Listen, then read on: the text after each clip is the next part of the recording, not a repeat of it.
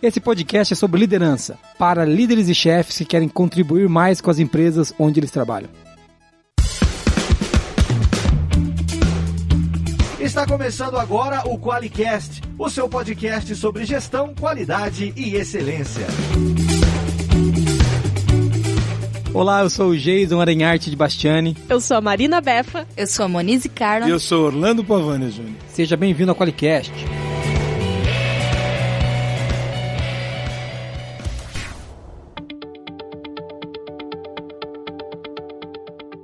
Mais um QualiCast, você ouvindo a gente aqui. Tudo bem, Monize? Tudo correto, porque da última vez que eu falei certo, eu fui é, zoada nesse Qualicast. Então tá bom, tudo bem, Befa? Tudo bem. Então tá bom. Hoje mais uma vez com o sempre ótimo Orlando Pavani Júnior. Tudo bem, Pavani? Tudo ótimo, beleza. Então tá bom, Pavani. E hoje pagando promessa? Pagando promessa.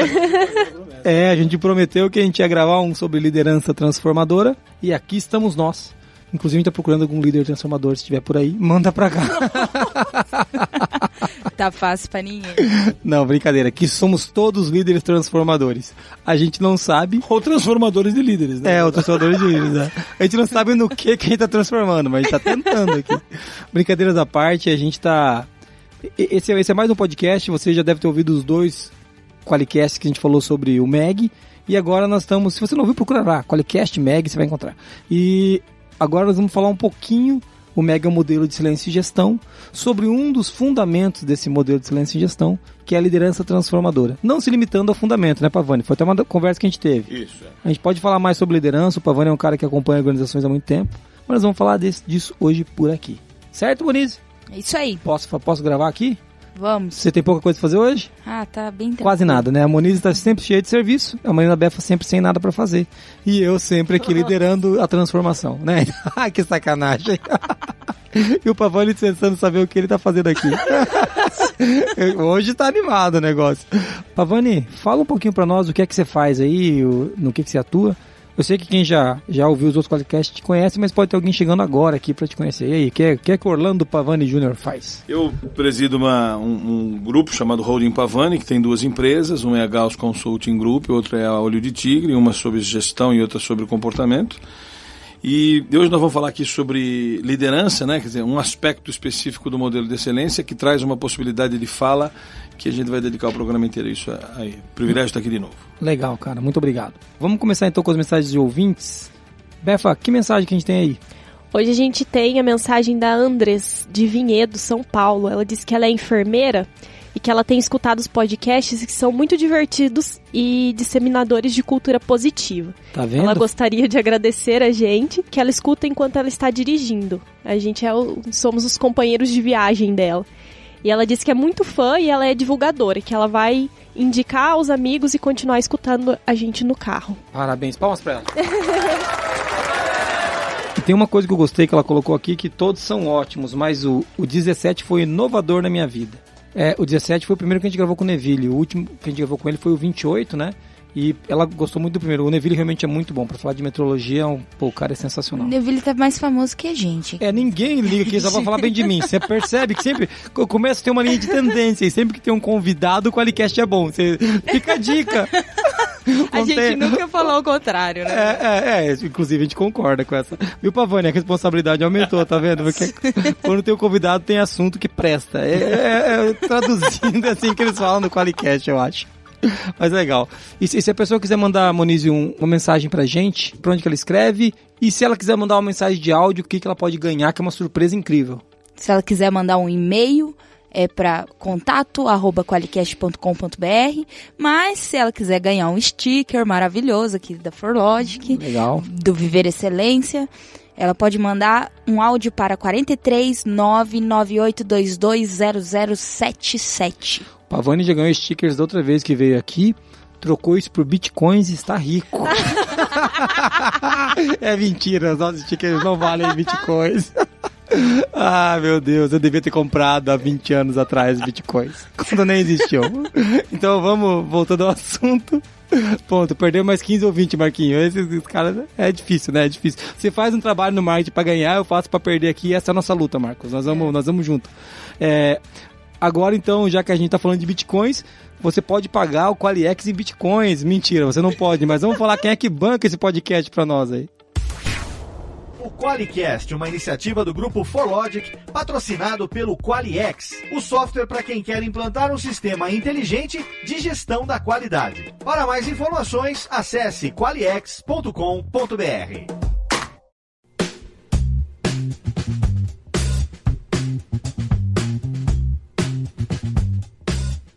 Então, um dos temas que a gente trabalhou em 2018 foi é, a liderança transformadora.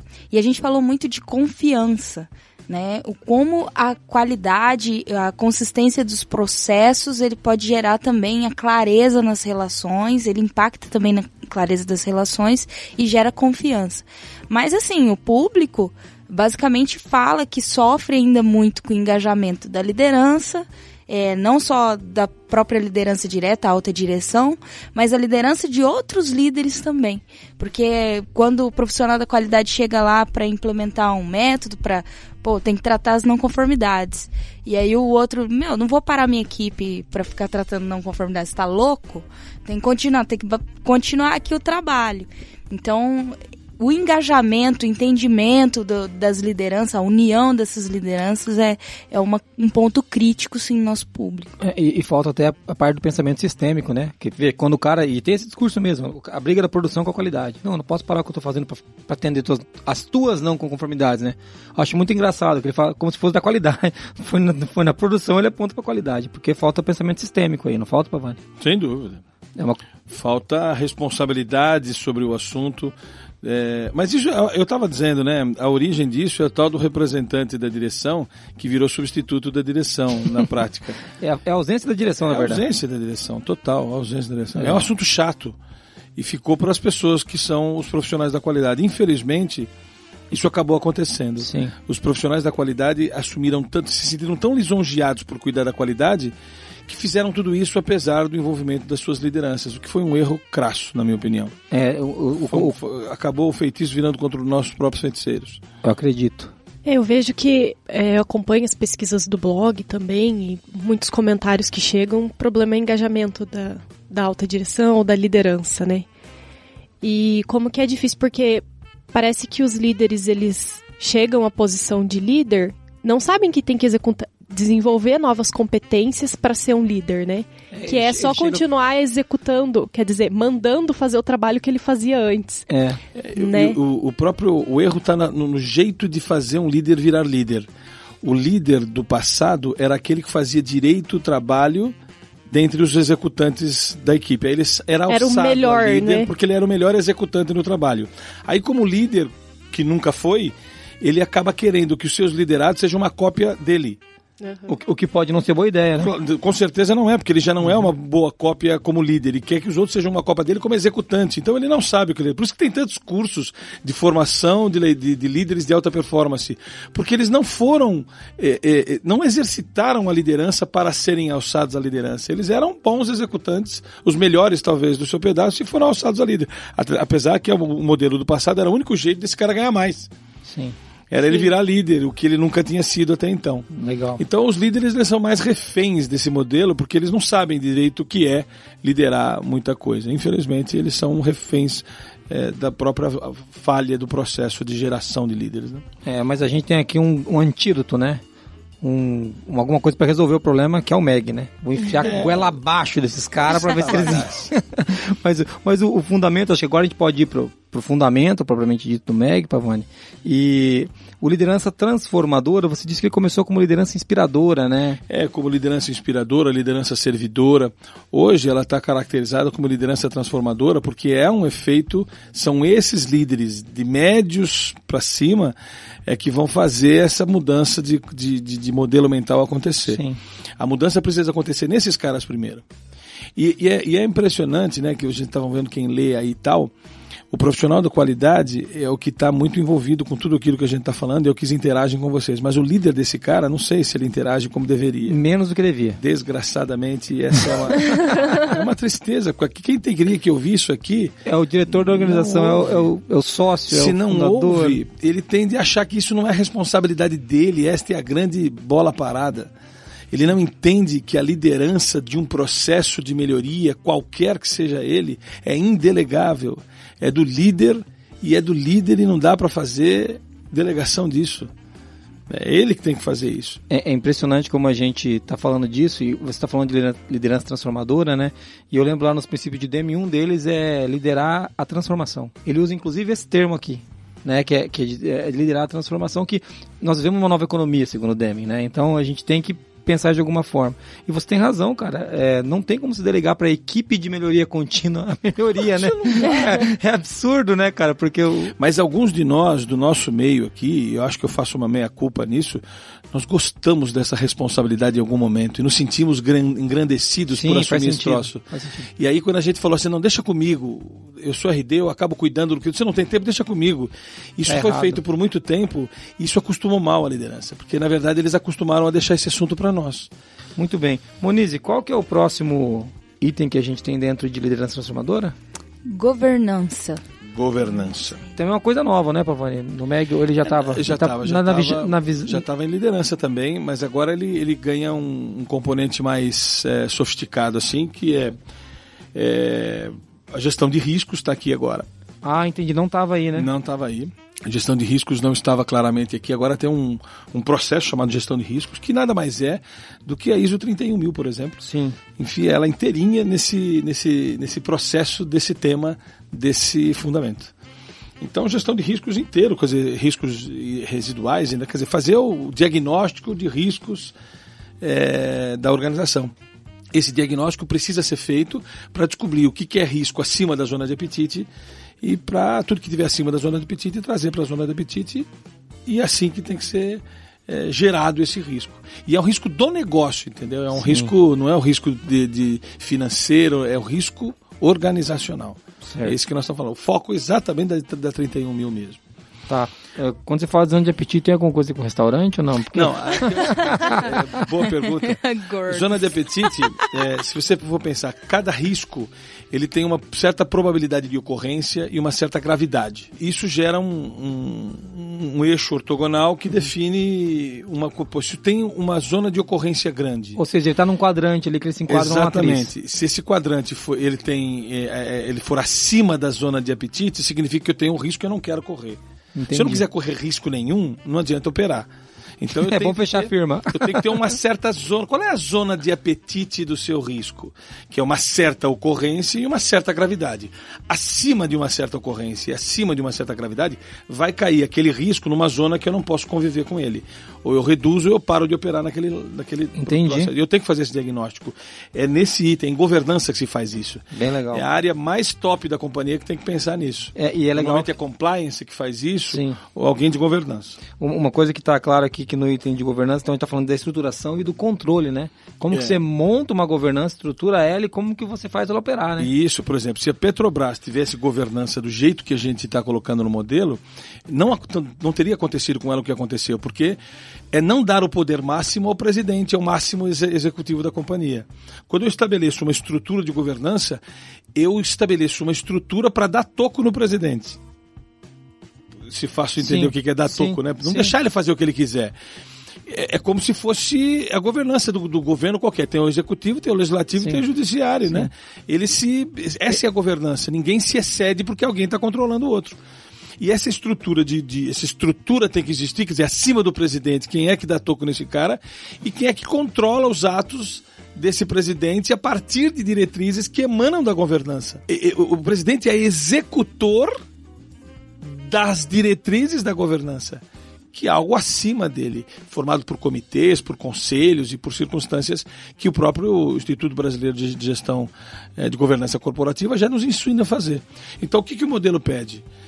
É a governança que tem que estar estruturada, quer dizer, qual que é a estrutura acima do presidente. Esta estrutura faz o diagnóstico de risco e controla é, todas as suas operações, como forma de dar é, é, controle social, como observar o que está acontecendo para relatar isso para a própria governança. É, é, é o chefe do presidente, é Deixa a governança. Vou fazer uma pergunta agora aqui. Pavanente, não corre o risco da, da organização ficar lenta? Corre, corre sim.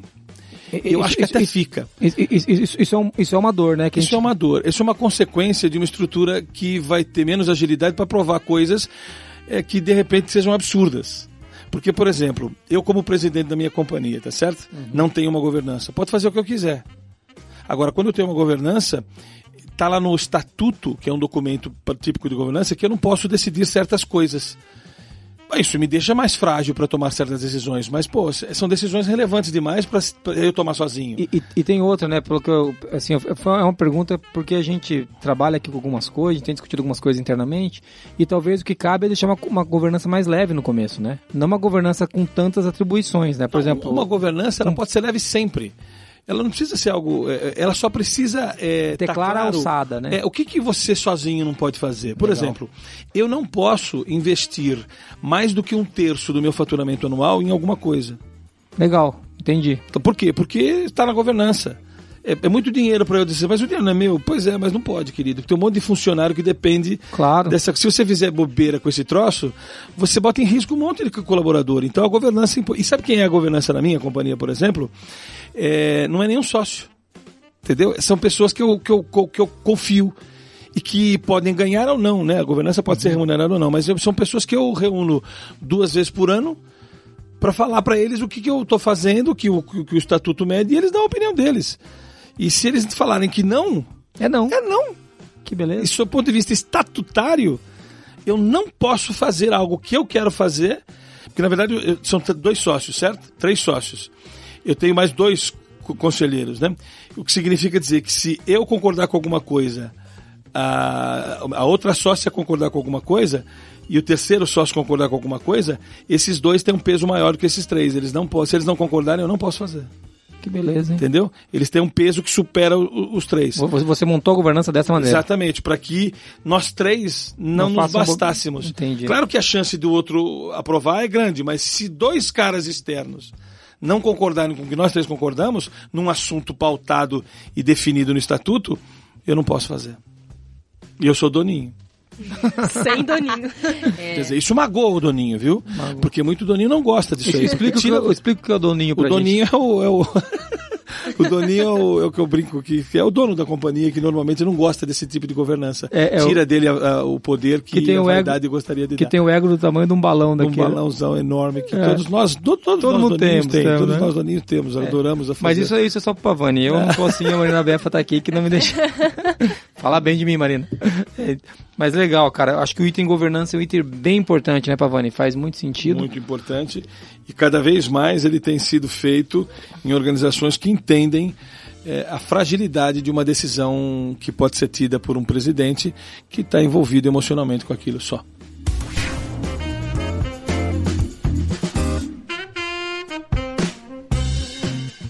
Hoje nós estamos falando de liderança transformadora. Então você está ouvindo isso e pensando, de onde esses caras tiraram isso? A gente tirou do MEG, do modelo de excelência e gestão, que é o modelo da FNQ. Coloca um Rzinho de copyright aí, foram eles que registraram a marca. E Mas hoje é um documento de domínio público, né? A gente tem acesso ao livro, você pode comprar o livro. Eu recomendo que vocês comprem a publicação da FNQ, é muito legal. Chama Modelo de Excelência e Gestão, Guia de Referência da Gestão para Excelência. 21 primeira edição. E a gente está falando só de um fundamento hoje só de um, liderança transformadora. A gente já falou de valores e princípios e de governança. O terceiro é um que muito me apetece. Tem a ver com o meu papel aqui na firma, que é cultura organizacional.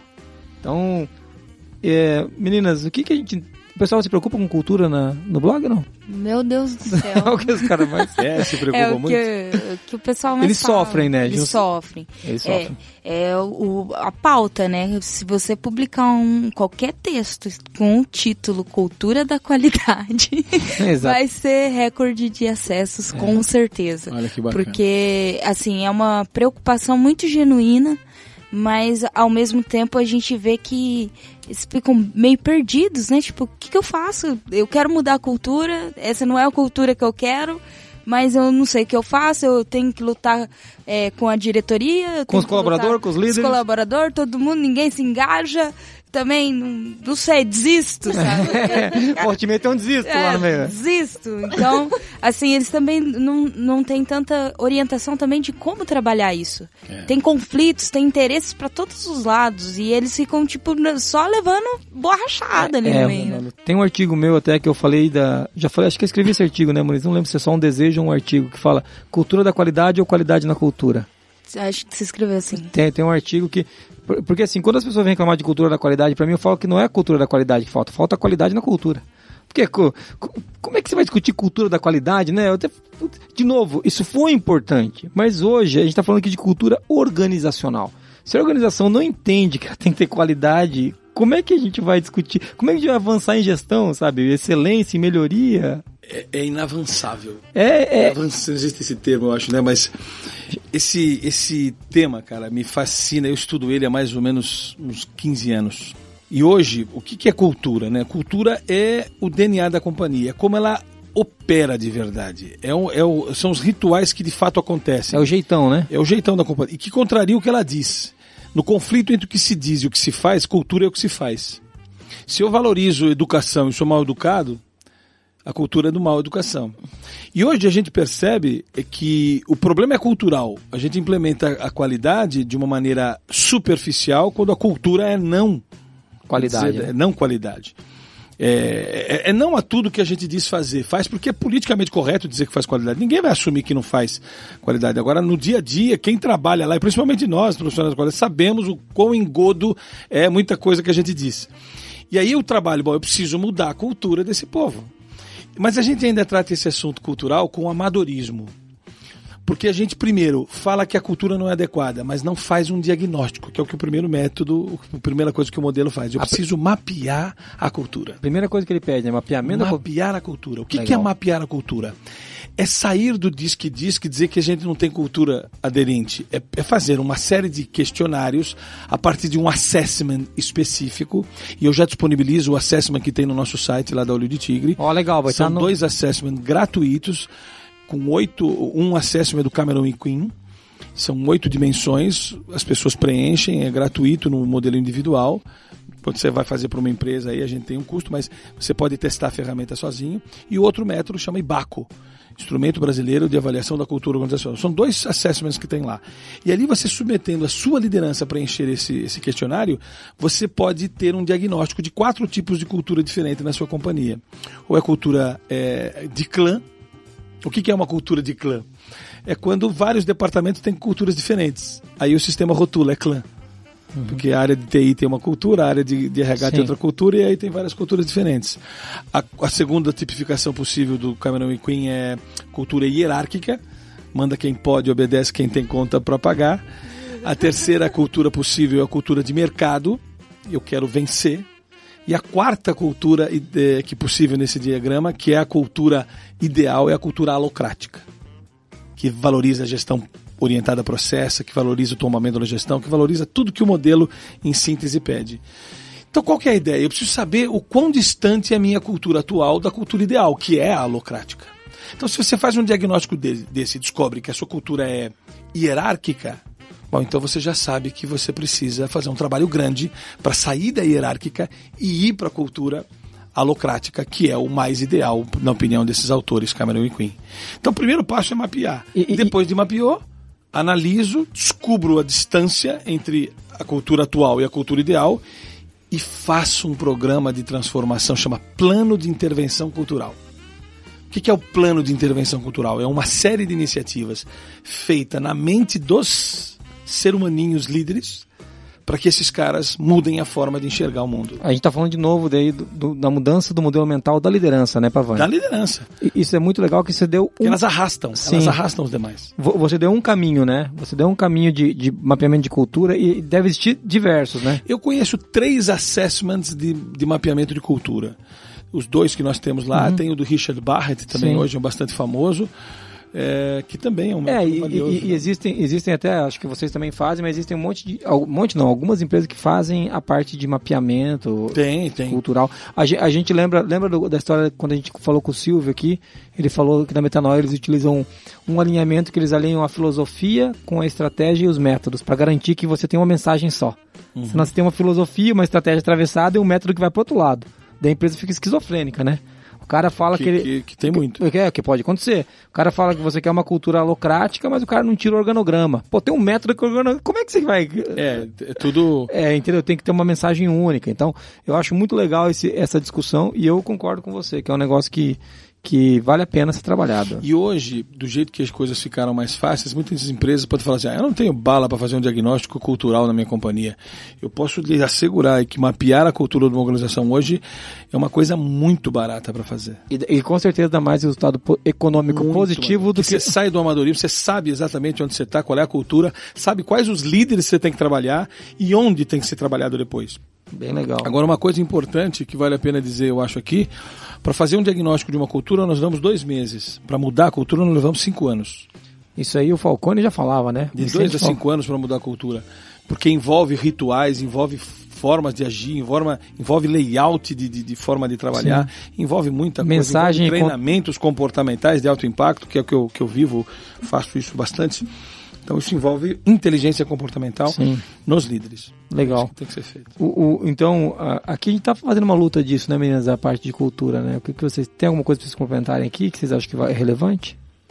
Bom, eu comentei do, do ano de 2018 que a gente trabalhou a liderança é, transformadora, mas em 2019 a gente também fazendo uma pesquisa. Nesse momento que a gente está gravando, tem um resultado parcial. Pode ser que quando tá ouvindo o podcast já tenha o resultado real. Mas só para ter noção em relação ao engajamento das pessoas e apoio da alta direção, 47% dos respondentes, são mais de mil pessoas que responderam essa pesquisa, disseram que o maior desafio é o engajamento das pessoas e 19% disse que o apoio e engajamento, principalmente da alta direção, é o maior desafio delas. Então a gente tá Então- chegando quase em 70% com cultura, que é engajamento da direção e engajamento das pessoas. Só cultura. Entendeu? Então é bem legal.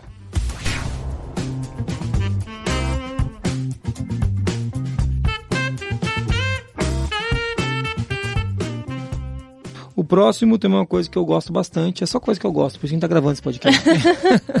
Achamos um doninho aqui no um Qualicast. ah, mas é sensacional, né, cara? Liderança transformadora é sensacional. É, olhar para o futuro, Pavani, do que que trata o olhar para o Ah, futuro? porque, diferentemente do modelo do- do- da 20 edição, olhar para o futuro substitui estratégias e planos. Porque para que, que a gente faz estratégia e plano? Porque a gente tem olhar para o futuro. então o, nome do tema é muito é, didático, né? Vamos olhar para o futuro? Então vamos parar para olhar para o futuro. Não é mais processo. Processo é olhar para o agora. Isso. E futuro, que é o próximo o fundamento, né? O fundamento é processo depois ali. Aqui, olhar para o futuro é hora da gente parar, vamos parar um pouco e vamos olhar para o futuro. E vamos fazer a formulação das estratégias, Legal.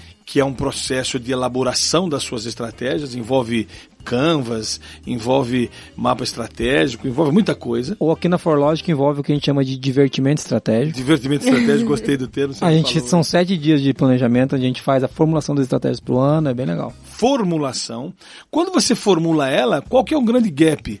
A gente era muito. Tem muita gente que fica muito tempo gastando, formulando, cria um documento e guarda o documento. Mas Não implementa esta bagaça. é, ele pega, as estratégias são muito secretas, deixa eu guardar. Que é resíduo. Quer dizer, o que, que o modelo faz? Você implementou, você formulou as estratégias? Bonito. Agora vamos ver quantos por cento você executou desse troço. E essas, essas estratégias, elas são questões fundamentais que, que mantêm você vivo por longo prazo. A ideia é como é que eu analiso o desempenho, o desempenho não só das estratégias, como o desempenho total da companhia, fruto de um outro item lá que fala de informações gerenciais. Então aqui, veja, eu estou formulando as estratégias, olhando lá na frente, eu estou colocando elas em prática e estou tendo reuniões periódicas de análise do desempenho dessas, dessas implementações. nada mais óbvio de quem está olhando para o futuro. Sim, é, ou seja, você consegue ter agora uma sistemática de olhar para o futuro de maneira correta. Porque só ficar olhando pro teto também não adianta, né, Pavani? Ficar imaginando, vai ter uma capela assistindo aqui um dia, tem que subir e pintar a porra da capela. Tem que fazer. É, tem que execução. subir. Tem que pintar. E, o, e, o, e esse item aqui, ele é muito, é muito feito a, a, a formulação. A formulação ela é quase feita por quase todas as empresas. A implementação é que é, é, é muito lacunar. E a análise de desempenho é uma mosca branca. É uma mosca branca, porque as pessoas se reúnem para ficar discutindo coisas que não foram implementadas, foram decididas apenas. Então é muito, é muito importante fazer isso direito. Tem várias sugestões no modelo de ferramentas para se fazer isso, né? Design Thinking, Roshin Kanri e várias outras técnicas que contribuem muito para essas coisas. Muito legal, muito legal. E a gente tem o nosso jeito de fazer aqui que é o rock. Então é, é isso daí. É, é... Rock e análise mítica. Ah, rock e análise mítica. São os dois, como nós fazemos aqui. A análise né, e a implementação das estratégias. Bem legal. Isso que você falou corrobora com, é, com a não prescrição do modelo. Sim. Ele fala um fundamento, você fala, nós fazemos isso aqui com esses dois nomes. É. Essa é a beleza do negócio. Você faz do seu jeito uma coisa é, que o modelo é, prescreve. É isso aí. É claro que a gente se inspira, a gente também tem, também tem Balance Scorecard que nós usamos ainda o Balance Scorecard, nós utilizamos algumas, algumas ferramentas que estão aqui, mas a, a, verdade é que a gente monta do nosso jeito, né? O Tangram que a gente está usando do nosso jeito. É isso aí. O último tema que está aqui para a gente falar, dentro de liderança transformadora do MEG, é sucessão. É um sucesso muito grande, né, Pavani? Vocês acharam que a gente ia passar. gestão é um gesto grande. Vocês acharam que a gente ia passar assim, uma piada, uma piada horrível, né? Não. A gente quase conseguiu. Quase. Você viu? Tava chegando no finalzinho do podcast e não tinha saído nada. sucessão é um sucesso grande. Mas o que é sucessão? Por que, que o MEC se preocupa com isso, Bavani? É, porque o que acontece é que muitas organizações que têm um bom líder, e não é só organizações que têm na, na indústria privada, né, na organização privada, na pública também, você vê empresas públicas trocando o seu gestor e perdendo tudo que tinham é, por mais boas que fossem, porque as práticas estão alicerçadas no gestor. O processo desse sucessório não foi definido, não, não foi... foi definido e não virou prática que independesse do gestor. Então o modelo prescreve né, que eu tenho que é, identificar novos líderes e sucessores, quer dizer, escolher quem será os caras que vão suceder-nos naquela condução, já que a liderança é transformadora, e como é que depois de escolhido alguém eu preparo esse cara. Muito legal. Porque não basta escolher e achar que essa escolha já, já, já foi feita. É, já, já basta. Eu tenho que escolher, que não é tão fácil, e depois de escolher, preparar esse cara. Muito legal. Isso, isso aqui deve ser bem difícil, porque envolve muito ego do, do gestor, né? Do líder. Porque por isso que ele não consegue fazer isso. É, um, é uma prática que envolve a área de pessoas que para alguém me substituir, eu acho que não dá. Eu, eu Pavani, não, ah, não dá para me substituir. Porque há várias coisas. Vários detalhes. Tem várias coisas várias que eu faço coisas. que são motivos. Então eu tenho que achar alguém que é capaz de achar características minhas que podem ser eh, encontradas nos outros e mas as características não bastam, tem que ter conhecimento, experiência, e isso tem que ser dado aí sim por mim. E, e pode, pode ser que encontre, encontre, inclusive, pessoas que não têm os defeitos que você tem que. que sejam muito melhores que eu. É, exato. Claro. Melhor que você faça, melhor do que eu, que é difícil. Meu Deus, dois doninhos aqui. E, ah. e, veja, isso é, um, é, uma bola parada, porque trabalhos de sucessão hoje são muito vaidosos, né? Sim, é, sim. Quem, quem é você para me substituir? Quem fará o meu que? Quem poderá me substituir? Substituir, já diria o Chapolin. Sim, né? E agora? Colorado, né? Mas é uma, uma preocupação do MEG. Esse item aqui, ele estava num, num, capítulo antes que era de gestão de pessoas. Aqui agora ele está em liderança, porque é um Faz trabalho da liderança. Faz todo sentido. E, e assim, uma coisa que é para gente, pra gente tornar como tornar a empresa perene, uma empresa de 30, de 100, de 200 anos, né? É, é disso que a gente está falando, né, Pavão? Se a gente, muitas empresas eu vou, o cara fala assim, puxa, o dia que esse cara morrer, SBT, é? O que, que vai acontecer com esse cara? O Silvio Santos segura no muque aquele negócio Exato, há quantos anos, né? exatamente. né? Talvez até melhore, não sei, mas é. é mas, mas fica mas, na dúvida, né? Mas é uma pura sorte. É uma pura sorte. Muito legal. Você que está ouvindo a gente, nós estamos falando de liderança transformadora e eu imagino que você deve estar tá pensando assim: eu quero mostrar isso pro meu chefe. Então... ah, muito legal você ter citado isso. Será que ele vai ouvir? Será que ele vai ouvir? E se, eu, se ele ouvir, será que ele vai acreditar? Você entendeu? E se, ele, se eu amarrar ele e tocar pra ele o podcast inteiro, não faça isso. Nós não estamos de. Mas a, questão é que talvez seria legal você fazer chegar na sua liderança. Porque não é o Jason falando, nem o Pavani, que é um cara que tem conhecimento. Eu sou um cabeça de bagre, né? As meninas estão são espertas, o Pavani também é muito inteligente. Agora, é um modelo de gestão, um modelo de excelência de gestão. A gente pegou só um tópico dele de liderança transformadora e a Moniz trouxe aqui o resultado parcial da pesquisa pra gente mostrar como está conectado. Sabe, Jason, eu, eu- você fala assim, eu fico pensando, eu já pensei isso muitas vezes, sabe? Como fazer para atrair a atenção deste fubango? Porque este cara não ouve o que nós queríamos que ele ouvisse. Ele não faz essa, essa audição com o foco que a gente precisa. Eu faço eventos há mais de 20 anos. É sempre, eu sempre começo assim. Quem é líder aqui? E, e algumas pessoas levantam a mão, mas eu falo assim: quem gostaria de ter um líder que não veio aqui? E aí todo, Todo mundo, mundo levanta levanta a a mão. Quer dizer, está todo mundo ávido para poder passar para o seu gestor aquilo que ele está escutando. E ele pensa assim: nossa, se esse cara ouvisse isso, pelo menos ouvisse. Mas, mas eu acho que uma das grandes diferenças que aconteceu no movimento, que aconteceu no Japão, é que ninguém mandou o RD, né? Exa não tinha. Não tinha RD, né? Era, era as pessoas lá querendo resolver a situação do país, entendeu? Quando a gente pega uma- a discussão do que houve no tinha Japão. no, no primeiro curso que o Demen fez, tinha aqui Morita, tinha todos esses caras que foram Os fundadores das grandes das grandes companhias. Então estavam os, os caras ali. E aí o Dr. Deming falou um negócio e os caras adoraram. Ele falou assim: Meu Deus, os caras estão fazendo o que eu tô falando. Mas, mas só aconteceu no Japão porque era eles que estavam lá. É- Sem dúvida. É, é claro que a, cultura japonesa é uma cultura muito afeita à, à boa execução, isso claro que colabora muito, mas não é a única característica, né, Pavani? Eu acho que o grande feito foi eles estarem lá. Né? O, o- e a história do Dr. Deming quando ele foi para lá, porque ele, ele foi para lá com o General McNamara no Japão, ainda, o Dr. Deming. E ele, e, ele foi convidado e ele não queria ir, porque ele era um, um recenseador. O, o. Deming não trabalha na- no censo dos Estados Unidos. E aí, quando o, o General McNamara liberou, foi liberado para voltar para o coisa, o, o, o Dr. Deming foi chamado para dar um curso lá de 40 horas. E aí o Dr. Deming falou assim: ah, não vou não. Agora não tem mais tropas norte-americanas lá. Eu, o que esses caras vão fazer? Nós destruímos Hiroshima e Nagasaki ali. Aí ele ficou com medo de ir. Aí ele cobrou uma, uma bala para fazer esse curso de 40 horas. Não vão pagar. Ele, ele cobrou para não ir. A carta que ele escreve nos, no- nos documentos da Ford, que foi o primeiro que contratou ele depois, ele cobrou, sei lá, acho que um milhão de dólares para dar um curso, cobrou uma bala mesmo. E os caras pagaram. Aí ele falou assim: pô, acho que agora eu vou. Eu morro uma mão rico. um curso, cobraram outro, ele ficou um ano lá e ele tem uma carta que ele escreve para a esposa dele, não sei se você já viu essa Não, carta. não vi. Tá nos documentos da Ford que eu tive a oportunidade de, de- de ter acesso. Ele escre- escreve assim para a mulher dele: "Amor, os caras cumprem tudo que eu falo. se não der certo esta desgraça, eu tô ferrado." Eu não Aí eu não volto mesmo. os 14 princípios que ele escreveu eram executados na risca.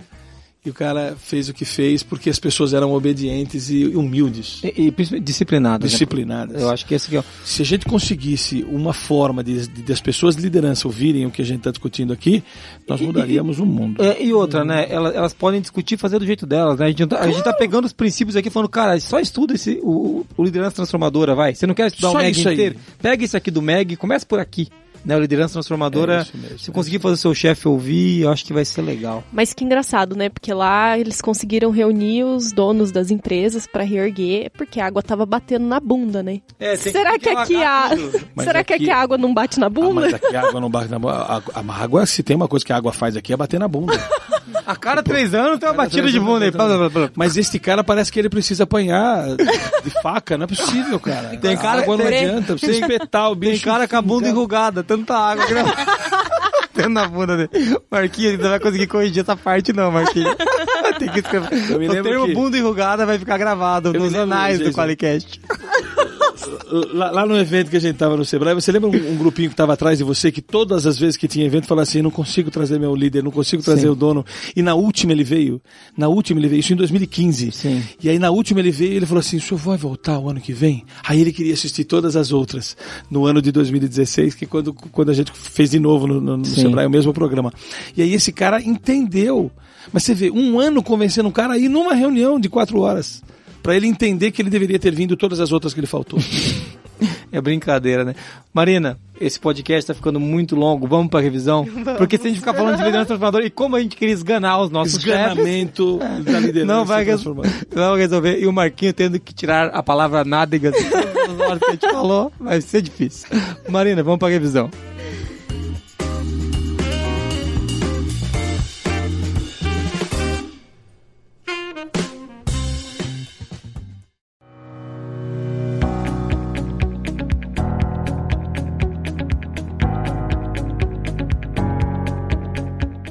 Vamos lá, então. A gente falou do fundamento liderança transformadora, que é o quinto fundamento aí do, do MEG.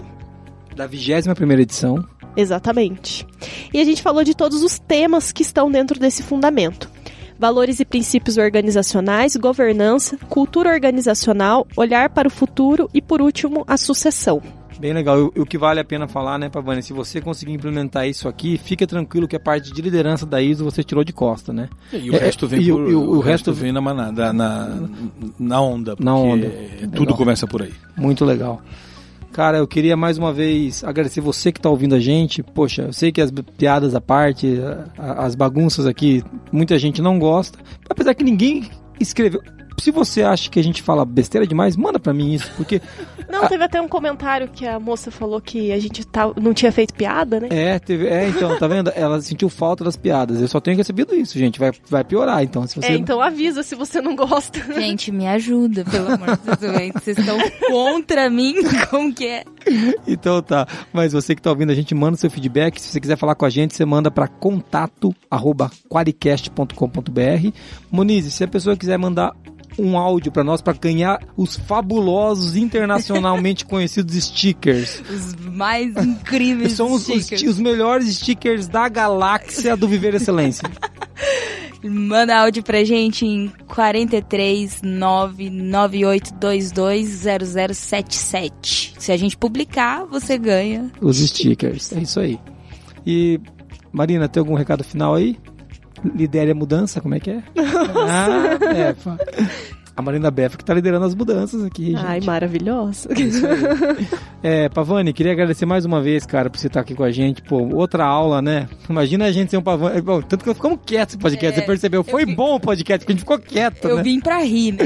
É, Então, então, a gente contratou duas hienas, vamos substituir esses meninos. Eu tô montando um circo.